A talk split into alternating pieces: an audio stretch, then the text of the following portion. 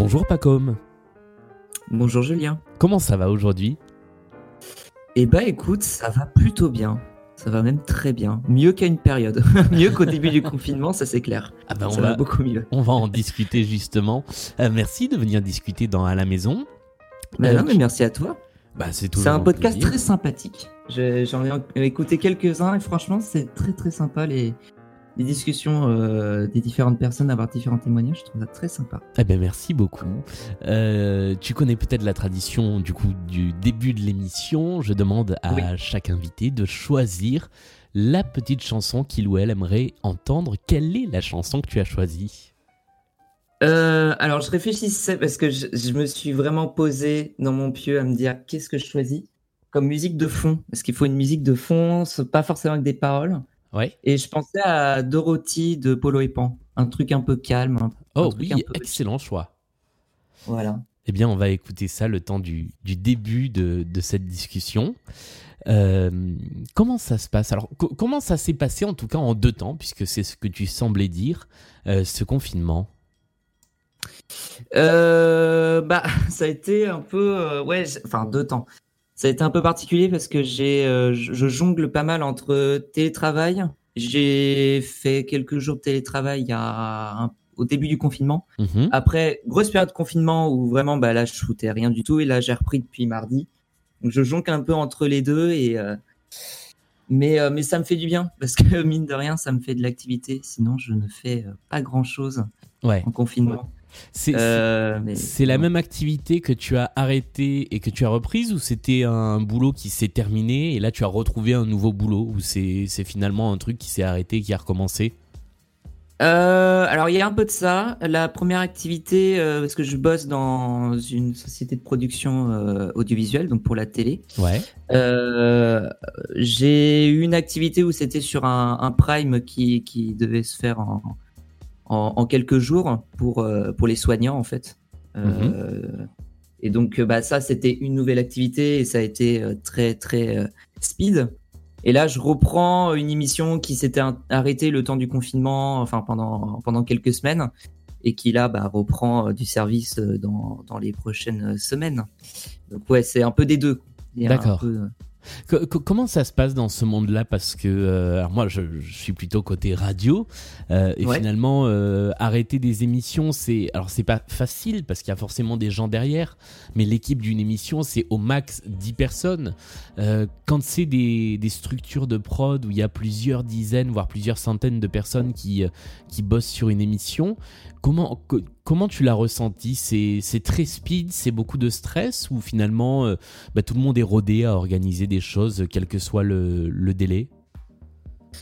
Euh, bah en fait, euh, moi je le ressens vraiment du côté de la post-production du coup, Mhm. puisque c'est mon métier, je suis assistant monteur. Et, euh, et c'est vrai que bah c'est très différent parce que en ce qui me concerne et ce qui concerne du coup euh, bonne partie de la post-prod, euh, c'est c'est du télétravail en équipe réduite. Donc déjà, euh, moi quand j'ai quand j'ai bossé sur le Prime euh, il y a il y a un mois, c'était en plus c'était compliqué parce qu'on était vraiment plus qu'en équipe réduite là, on a plus de gens actuellement. Mais du coup, il y avait beaucoup de choses qui reposaient un peu sur les épaules de, des monteurs et puis et puis de bah, de l'assistant monteur du coup donc ma personne et c'est vrai que c'était bah c'était compliqué parce que ouais fallait fallait suivre tous les mails euh, il fallait suivre toutes les indications qui tombaient au compte-goutte euh, minute après minute et donc c'était compliqué parce que comme c'est un truc qu'on faisait en cinq jours il fallait euh, fallait être d'attaque limite enfin non-stop Mhm. donc, ouais, j'ai ressenti un, un truc très speed, mais en même temps, rodé dans le sens où, oui, euh, du côté, je dirais, de la production, des journalistes, etc., il y a un côté euh, un peu rodé, parce, enfin, je pense, du moins, parce qu'il y a. Tu, tu sens qu'ils ont l'expérience au fur et à mesure euh, du temps, et, euh, et même pour nous, euh, en post-prod, on a l'expérience au fur et à mesure. il suffit qu'on ait le matériel à disposition et qu'on ait une bonne connexion. Ça se passe pas trop mal à Ouais. ce niveau-là. Ouais. Mais faut l'avoir, quoi. Le matériel. Oui, c'est sûr. Surtout le matériel, faut l'avoir. Parce Ouais. que sinon, c'est galère. Très galère. La, première fois qu'on a, qu'on a discuté de, de ta venue, entre guillemets, dans, dans ce podcast, tu m'as dit j'aimerais bien le faire, mais je pense que j'aurais rien à raconter. Euh, c'était, j'imagine, au moment où euh, justement il y avait, euh, il y avait pas de travail entre ces, ces deux phases. Comment ça s'est passé ce, ce, moment où il y avait plus grand chose à faire finalement?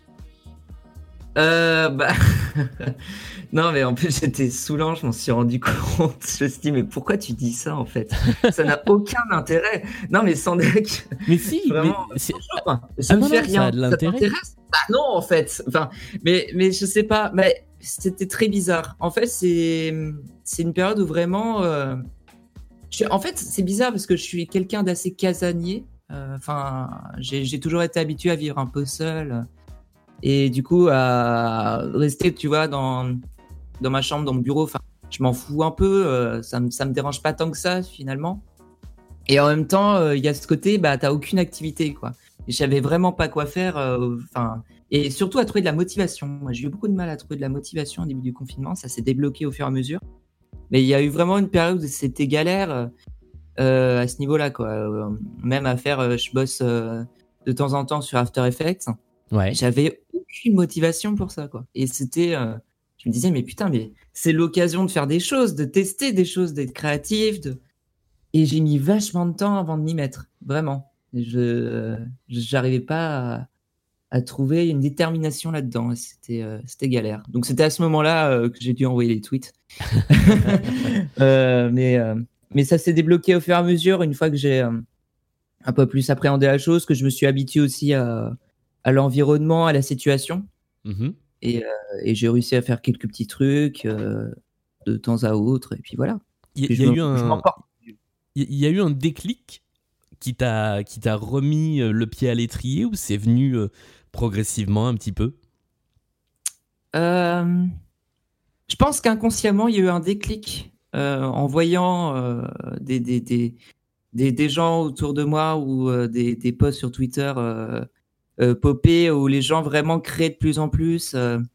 par exemple, une personne dont j'apprécie beaucoup le travail qui s'appelle Valentin Socha, qui, qui a produit une vidéo qui est géniale sur la typographie Marianne, qui est celle utilisée par le gouvernement je me suis dit, mais c'est trop bien comme format, en fait. Et il a fait ça euh, pendant le confinement et tout. Je fais, mais c'est vraiment le. C'est là où je me suis dit, euh, notamment, mais putain, mais faut se bouger à faire des trucs, quoi. Parce que c'est l'occasion euh, rêvée de pouvoir faire des choses que tu que as en tête depuis un moment, mais que tu n'oses pas faire parce que tu pas le temps, parce que tu pas l'occasion. Et, et voilà. Bon, je l'ai pas encore totalement fait, mais au moins, je me suis bougé un peu quand même à, à retoucher au logiciel et à, et à faire quelques petites animations, quelques petits trucs créatifs. Ouais. Euh, tu es euh, comme, euh, comme moi et comme certaines personnes qui sont déjà passées dans ce podcast, passionnées par la télé, par l'habillage télé, par la prod télé, et de fait tu travailles dedans. Quel regard tu portes sur la télé du confinement, sur toutes ces émissions qu'on a vu fleurir en, en quelques jours, produites avec euh, parfois les moyens du bord, parfois euh, euh, chez les gens? Moi, je suis, je suis fasciné, par exemple, par Qui veut gagner des millions à la maison, que, que, je trouve être une émission assez magique, parce qu'au début, je disais, ça n'a aucun intérêt sans toute la scénographie, sans tous les effets spéciaux de l'émission d'origine. Et où finalement, je trouve que ça marche quand même. Euh, comment tu vois euh, de, ton œil d'expert ou en tout cas de euh, d'amateur avisé Alors, on va dire d'amateur éclairé. comment tu vois tout ça? Alors, je vais être honnête, moi qui veux gagner millions, par exemple, je ne l'ai pas regardé en version confinement. Ouais. J'ai juste vu des extraits passés. Et c'est vrai que tu, tu, parles de la scénographie, et pour moi, c'est vrai que t'enlèves. Bon, il y a des gens qui critiquaient le côté qu'il n'y a plus le million euh, d'euros, mais bon, ça, ça, à la limite, c'est pas non plus le truc le plus. Euh, oui. Ouais, c'est pas, pas, très grave. Mais euh, c'est vrai que le côté scénographique, ça manque un peu. C'est bien d'être chez Camille Combal. Bon, c'est sympathique. Le... Camille Combal est quelqu'un qui anime extrêmement bien du divertissement. Je trouve qu'il est très très bon là-dedans. Donc il a la tchatch, il a le, il a le peps, il a l'énergie. Donc ça, c'est, ça se dégage beaucoup et ça, ça, ça renforce l'émission. Mais derrière, c'est vrai que le côté décor euh, de chez, de chez lui, euh, il y, a, y, a, un côté, c'est vrai, ouais. Moi, j'aime bien l'ambiance de Qui veut gagner des millions, ambiance un peu sombre, un peu, un peu, ouais, un, un, peu dark, mais un peu, enfin, pas oppressante, mais il y a une tension, il y a quelque chose, il y a, il y a l'augmentation du stress qui est engendrée par ce décor, par cette scénographie, ouais. mais qui colle bien à l'émission. Donc c'est vrai que moi j'étais un peu dérouté à me dire. Euh, enfin, j'ai hésité à le regarder un peu, puis c'est vrai que j'étais dérouté par ce côté-là, mais ça se trouve, je suis une, énorme connerie, c'est vachement bien. et, Parce qu'on ne peut pas critiquer quelque chose qu'on ne regarde pas. Mais, euh, mais voilà. Mais après. Ouais, vas-y. Euh, moi, il y a quelque chose qui me, que j'aime beaucoup, qui est plus du, du côté des services publics je trouve qu'il y a vraiment des très bonnes initiatives d'émissions. Euh, par exemple, l'émission là de, bah, même déjà les émissions éducatives mhm. qui ont permis de vraiment redonner une bonne image à France 4. Et je crois que la situation est en train de peu à peu se décanter pour France 4 où il y a, y a des possibilités de survie pour la chaîne et ça c'est très cool. Euh, et c'est vrai que le côté éducatif, c'est, je crois que c'est quand même une des, des missions que la télévision française avait du mal à installer depuis euh, énormément d'années. Euh, et, j'ai l'impression qu'ils ont trouvé une formule et surtout l'occasion de mettre ça en place dans de bonnes conditions et, et euh, avec un public très fidèle du coup. Parce qu'il y a une vraie demande actuellement de l'éducation. et Lumni, la maison Lumni, c'est vraiment une excellente idée. Je trouve que voilà, et en plus, ils ont un décor virtuel qui est vraiment très réussi, où ils doivent vraiment, je pense qu'ils doivent bosser en équipe vraiment réduite aussi. Mmh et ça doit, enfin, ça, des ça dépote, quoi. Je trouve que c'est vraiment des bonnes initiatives. On retrouve un, un côté très télé à l'ancienne par moment, j'ai l'impression. Même euh, l'émission de Cyril Lignac sur la cuisine, il y a un côté très à l'ancienne. C'est-à-dire, on va montrer des recettes aux gens. Il y a un côté où on interagit directement, enfin, d'une certaine manière avec le, téléspectateur en s'adressant vraiment à lui, en lui montrant les choses, euh, avec un côté en direct. Et ça, c'est quelque chose qui se perdait peu à peu, le direct à la télé. Ouais. Euh, on revient à ce truc-là. Et je trouve que ça fait du bien. Je trouve que c'est une bonne idée de revenir à ça, d'avoir un vrai contact en direct avec le téléspectateur et de proposer du contenu euh, euh, dans l'idée facile. Mm-hmm. voilà, faire du sport, faire de la cuisine, de l'éducation, mais où il y a une vraie demande dans cette période de, de confinement. je, trouve, enfin, je trouve que c'est vraiment très malin. Ouais, c'est, je, trouve effectivement que ça marche, euh, ça marche plutôt bien dans la, dans la majorité des cas. Dernière question de, ce, de cette petite discussion, et c'est toujours la même question. Quel est ton conseil pour les gens qui nous écoutent pour euh, passer le temps euh, pendant le, confinement? Par exemple, qu'est-ce que toi tu as fait pendant cette période un peu plus difficile où la motivation était difficile à trouver? Dormir, tout simplement. Non, euh, qu'est-ce que ah c'est euh, qu'est-ce que je pourrais conseiller? Alors parce que moi dans ma tête les conseils c'est plutôt les recommandations. Mais après je me gourre peut-être, mais j'avais entendu dans certains numéros c'était des recommandations. Oui, alors euh. c'est très ouvert. Hein. Ça peut être des recos de, de, films, de séries, de jeux, de musique, comme ça peut être des conseils beaucoup plus sur la vie de tous les jours. On a eu à peu près tous les tous les cas de figure, donc c'est très très très ouvert. Ah, ok.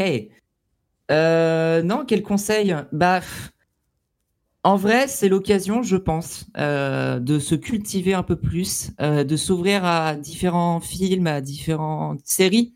je pense que ça a déjà été dit, mais c'est vrai qu'on on vit dans une génération et dans, actuellement où il y a énormément de services de streaming, dont certains qui sont mis en place récemment. Moi, j'ai Disney Plus, par exemple. J'ai pas Netflix, mais j'ai Disney Plus. Oh là là, quelle honte. mais bon, je commence un peu à m'en plaindre un petit peu sur certains points, mais il n'empêche que c'est des services qui, mine de rien, me permettent d'avoir accès à énormément de, produits culturels mhm. de très grande qualité. Euh, j'ai vu que Netflix, en plus, allait proposer là, euh, dans son catalogue des films de Truffaut, de Chaplin, euh, en accord avec MK2. C'est vraiment l'occasion, je pense, dans des périodes comme celle-ci, de s'ouvrir à du cinéma de tout genre, de toute époque, de tout style et, euh, et de vraiment d'augmenter sa culture, euh, de, de l'agrémenter petit à petit par des, des, des chefs-d'œuvre du cinéma euh, qu'on n'a pas eu l'occasion de voir avant, par manque de temps, par manque d'envie peut-être, mais voilà, je pense que c'est l'occasion. Ouais, Truffaut, oui, Truffaut et Chaplin sont déjà effectivement sur Netflix et je crois que c'est David Lynch et Jacques Demy qui arrivent dans, dans quelques jours. Ouais, ouais j'ai vu David Lynch aussi. Ouais. T'avais réfléchi à une recommandation du coup hors conseil?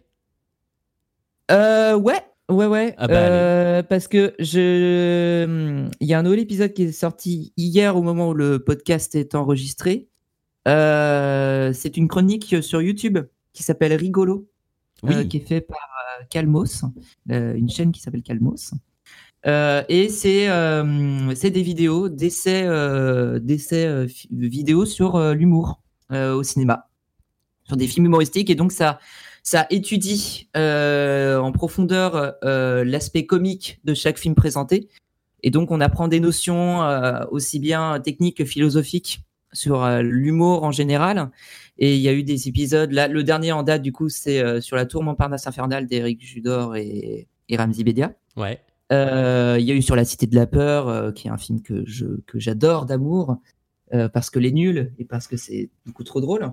Et donc vraiment, c'est il y a plein de petits films. Il y a les bronzés aussi pour montrer euh, euh, comment la, la comédie française a pu euh, euh, montrer un, un aspect de la société française à cette époque, le côté vacancier des Français. Enfin voilà, c'est très intéressant. C'est des petites chroniques, parsemées un peu d'humour aussi de temps à autre.